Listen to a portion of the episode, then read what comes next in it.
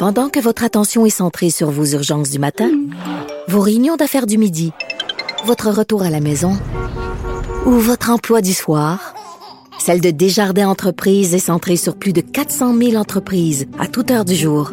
Grâce à notre connaissance des secteurs d'activité et à notre accompagnement spécialisé, nous aidons les entrepreneurs à relever chaque défi pour qu'ils puissent rester centrés sur ce qui compte, le développement de leur entreprise. L'exercice lui-même Mario Dumont. va faire sortir plus de vérité sur ce qui s'est véritablement passé à ce moment-là. Gérez donc ça, s'il vous plaît. Isabelle Maréchal. Mais C'est parce qu'à un moment donné, si on paye pas tout de suite, on va payer tout à l'heure. La rencontre, Maréchal Dumont. Bonjour Isabelle. Salut Mario. Alors, euh, le CF Montréal qui a vécu un dur 24 heures. Est-ce que Oui. tu es satisfaite, toi, de leur Ben, écoute, réaction rapide ce matin? Ben, rapide, sincèrement, non. Je suis pas satisfaite de cette réaction rapide parce que je comprends pas qu'ils aient eu à faire ça. Étant donné que c'est assez évident qu'il y a quelqu'un qui dormait au gaz, je peux pas croire que personne dans la discussion où on a discuté de l'engagement de euh, de, ce, de ce nouvel entraîneur qui est- Grandet. ouais, de Grandet qui est parti plus vite même qui est arrivé je peux pas croire que personne ait quand même suggéré que ça allait être un enjeu de communication à gérer et même un affront par rapport euh, aux Québécois. Et euh, c'est fascinant que ça soit Pierre Saint-Paul euh, Plamondon qui ait eu à le rappeler comme ça publiquement. Mais en même temps, je trouve que c'est tellement à l'image de ce club-là, tu sais, qui ils ont changé de logo. Les gens disaient, on l'aime pas le nouveau logo, on n'aime pas le nouveau nom. Nous, c'est l'impact. Nous, notre équipe, c'est l'impact de Montréal. C'est parce qu'il avait passé 10 ans avant de l'impact. Les gens commençaient à l'acheter, Oui. à aimer l'impact. Les gens avaient acheté des chandails de l'impact. Des enfants se promenaient avec des pyjamas de l'impact des chandails de l'impact. Tout à coup, c'est plus l'impact. C'est une grosse affaire, là. Oui, puis là, les, les gens disent, mais on peut-tu regarder l'autre nom? Ça peut être l'impact CF Montréal. On a essayé, moi je m'en souviens à l'époque, les gens proposaient toutes Bon. sortes de choses. CF Montréal- ça fait dé- dé- déconnecter un Non, peu. mais c'était pour plaire au public européen. Oui, complètement, parce Ah qu'ils oui, ont mais des là, clubs de football. je comprends, mais Isabelle, c'est-tu assez générique? As-tu l'impression que c'est plein d'Européens Ben, au stade. Saputo au quotidien? Ben non, pas du tout. Alors c'est pour ça, c'est pour ça que je te dis, moi c'est un exemple flagrant et c'est pour ça que je t'en parle aujourd'hui parce que pour moi c'est pas, c'est plus une nouvelle politique finalement et même sociale que et ça témoigne euh, d'un peu de de- d'espèce de, de d'espèce de déni du, du ou même là de, de non respect du partisan de la part de certaines équipes dont l'impact en tout cas dont le CF moi je suis je suis l'impact encore. Tu sais je j'ai pas je suis pas passé au Mais, mais toi, aujourd'hui, M. Gervais, leur actuel président, il disait... mais c'est son ami hein Ouais, mais non, mais ce qu'il laissait entendre, c'est nous, on l'a vu évoluer ces dernières années. Il a fait des choses, il s'est occupé de. Puis ça, il semble que c'est vrai. Là, il s'est occupé de soccer à Laval. Les Ouais, parents étaient satisfaits. par- ouais. Les parents étaient satisfaits, etc. Les jeunes aimaient. Euh, comme si ça, pour eux qui l'ont vu aller de plus près, ça a fait oublier ces gaffes du passé. Oui, et tu fais bien de dire c'est gaffe, parce que là, on pourrait penser. Mais c'est pas une petite gaffe de souhaiter la mort de quelqu'un. rappelons, pour ceux qui l'auraient manqué, c'est quand même les propos au lendemain de l'attentat euh, qui impliquait quand même la nouvelle première ministre du Québec, Pauline Marois. Je tiens à rappel- rappeler que ça a été notre première femme élue à cette plus haute fonction euh, dans l'appareil politique québécois. C'est la première fois que c'était une femme qui était élue première ministre. Euh, moi, j'ai trouvé ça extrêmement désolant. J'ai toujours pensé que Pauline Marois s'était fait voler son, son titre parce que par la suite, euh, ça lui a enlevé beaucoup de sa confiance, sans parler de tous ceux qui ont euh, fomenté pour la sortir assez rapidement. Et malheureusement, je trouve qu'elle s'est fait voler son, son élection. Sa soirée, tu veux dire, sa, sa Sa soirée. soirée, mais plus que sa soirée, Mario, tout le reste qui a suivi. Je pense que le fait qu'elle soit, euh, qu'elle ait douté par la suite, qu'elle soit sortie euh, de la façon dont ça s'est passé, je pense, on reviendra pas forcément là-dessus, là, mais moi j'ai l'impression, en tout cas, au moment de son élection, ça a été la pire affaire. Je veux dire, un attentat politique comme ça, on n'avait jamais. Mais là, vu lui ça est depuis. sorti sur la place publique durant la nuit, sur. Twitter, pour dire que la seule erreur pour du dire c'est plate qu'il l'ait manqué. Un peu, là. C'est ça puis qu'il il y a disait. une prochaine fois. Ouais. Hey, mon homme, prochaine fois, j'espère. Sincèrement, je suis même étonnée qu'à l'époque, euh, il n'y ait pas eu des accusations de porquer- parce que d'un point de vue légal, c'est quand même... C'est à la frange d'un- d'incitatif à un meurtre, d'incitation au meurtre. là. Tout à fait. Donc euh, aujourd'hui, je pense que on est très très très à l'affût de ce genre de commentaires sur les réseaux sociaux. Ça passerait pas aujourd'hui. La preuve, c'est que ça passe toujours pas. Et ce qui me fascine, c'est que au CF Montréal, on n'est pas vu ça où on est pensé dans tous les communiqués là qu'on lit et tous les tout ce qui a été dit aujourd'hui. Ce qui est fascinant, c'est de voir que ils pensaient que ça qu'on allait jeter l'éponge, tu sais, que ça allait peut-être accrocher un peu, mais pas tant. Qu'on, que l'espèce de, d'importance du sport allait passer par-dessus l'affront et la menace. Je peux pas penser qu'il y a aucune personne qui ait pu les rappeler à l'ordre là-dessus. Moi, je trouve ça extrêmement désolant. Puis, euh, je te dis, ça, ça montre qu'il y a un non-respect des ouais. Mais Dans le cas de Grandet, c'est comme vraiment gênant parce que là, finalement, il s'est jamais... Bon, il a été Mais nommé... il l'a fait... Non, mais il a été nommé hier, dénommé un matin.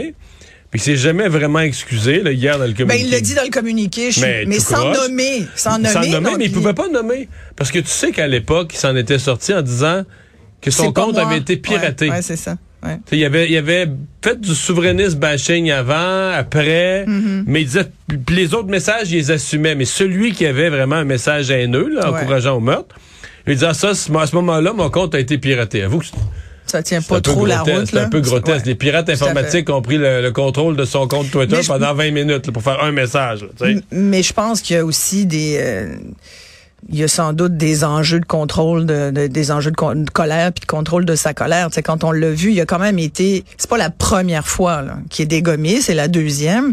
Il avait euh, perdu Pris à son la gorge d'un collègue. Oui, puis je sais pas si tu as vu la photo, mais comme c'est assez violent là. Il- ça a dû faire mal un peu là. Non, c'est quelqu'un Ah ouais, qui est- je peux je peux même pas penser. Après bon, est-ce que c'est un bon coach? Euh, Il y en a d'autres là, je pense. Mais je trouve ça désolant. Alors, c'est un des départs. Je voulais te parler d'un d'un autre euh, départ aujourd'hui qui me désole. C'est celui de Sophie Brochu. Et c'est sûr que c'est une nouvelle économique qui euh, intéresse tous les chroniqueurs économiques, mais qui devrait intéresser tous les Québécois parce que, euh, et moi je m'en désole comme comme femme aussi parce que il y a relativement peu de femmes qui ont accès à des postes. Je viens de te parler de Pauline Marois, là, qui a été la première. Sophie Brochu aussi a été la première femme à diriger Hydro-Québec. C'est une des euh, il y en a pas beaucoup, hein. C'est une des seules femmes qui, euh, qui, qui, qui est au poste assez Qui prestigieux. était déjà PDG là, chez Énergie, Oui. chez Gaz Métro. Oui, oui, oui, oui, mais, mais, mais parce que 12 ans. Sophie Brochu est extrêmement compétente et, et quand elle passe quelque part, je pense que elle démontre cette compétence. Mais tu sais, il y en a pas tant que ça des femmes qui ont qui ont des postes aussi importants dans le- dans l'administration, dans Le l'appareil gouvernement a québécois. l'air fou un peu là. Bon, moi, je comme trouve que c'est. Ben, je trouve que c'est pas crédible. Premièrement, premièrement, on s'en était parlé. On s'en était parlé quand ils nous ont envoyé le communiqué. Là. Mais non, si vous pensez que le courant passe pas, bien au contraire, le courant passe. On savait là, que ce n'était qu'une question de temps. On s'en était parlé, toi et moi. Moi, je, je m'en doutais qu'elle allait quitter parce ah ouais, que. moi je pensais pas. Ah, moi, moi, je pensais, moi, Ah, je ben pensais ouais. que le gouvernement, moi je pensais que François Legault en fait allait arranger ça lui-même. Il avait le devoir d'arranger ça là. Ouais, mais il faut croire que Pierre Fitzgibbon fait pas mal ce qu'il veut. Moi, je trouve ça extrêmement dangereux ce qui se passe entre Pierre Fitzgibbon, le gouvernement caquiste, François Legault. D'abord, depuis le début, là, énergie, Montréal, économie, tu mets tout ça dans les mains d'un seul homme. Je comprends qu'il peut être très compétent, Monsieur Fitzgibbon, mais il s'apprend d'autres gens. Ça peut pas être décidé unilatéralement. Dernièrement est sorti euh, régulièrement sortent des, des ça fait quoi sept fois là qui est remise à, à l'ordre par la commissaire à l'éthique? Six que sept fois? c'est moins là, mais ouais, ouais, c'est beaucoup. Écoute, ça fait beaucoup de fois. Là. On n'a jamais vu autant de la part euh, à l'endroit d'un ministre. Moi, sincèrement, il y a quand même plus qu'un drapeau rouge qui s'est élevé. Là. Il y a- vraiment là moyen de discuter. Je pense qu'il faut que François Legault Mais ait une une, des conversation. grandes, une des grandes questions, c'est qui on va nommer à la présidence d'Hydro. là.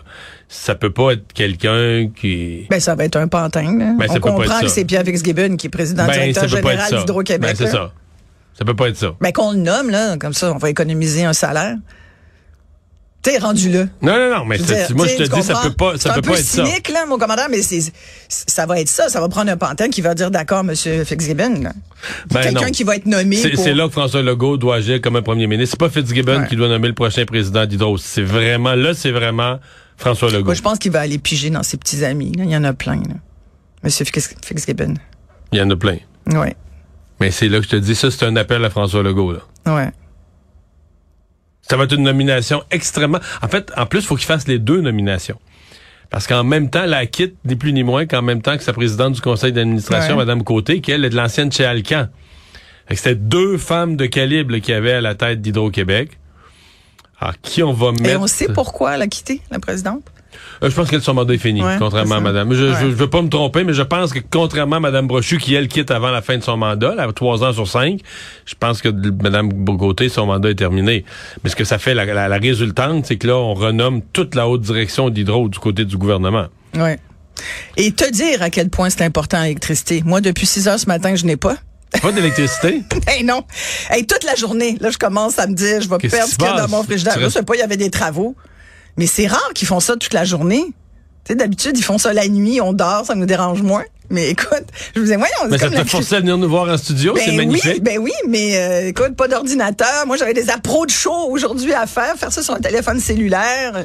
Non, mais écoute, ça montre à quel point c'est majeur. J'y pensais en même temps, puis je me disais, écoute, l'hydroélectricité, c'est c'est tellement fondamental. c'est pour ça que la C'est- c'est- la pour l'économie du Québec, c'est c'est- majeur pour l'économie du Québec. Ça ne peut pas euh, reposer entièrement dans les mains d'un seul homme. C'est un dossier majeur. Puis puisqu'on parle de, est-ce qu'on a le temps que je te On a parle une de minute. Ouais. Oui, vas-y.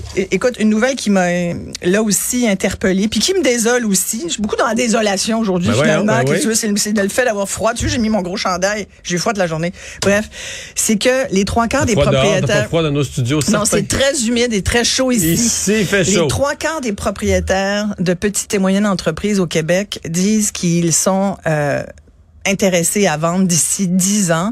Et il y a un gros problème de relève, on le sait, mais en deçà de toute cette histoire, de, il y a la relève bien sûr, il y a le problème de main d'œuvre, mais il y a beaucoup aussi de fatigue.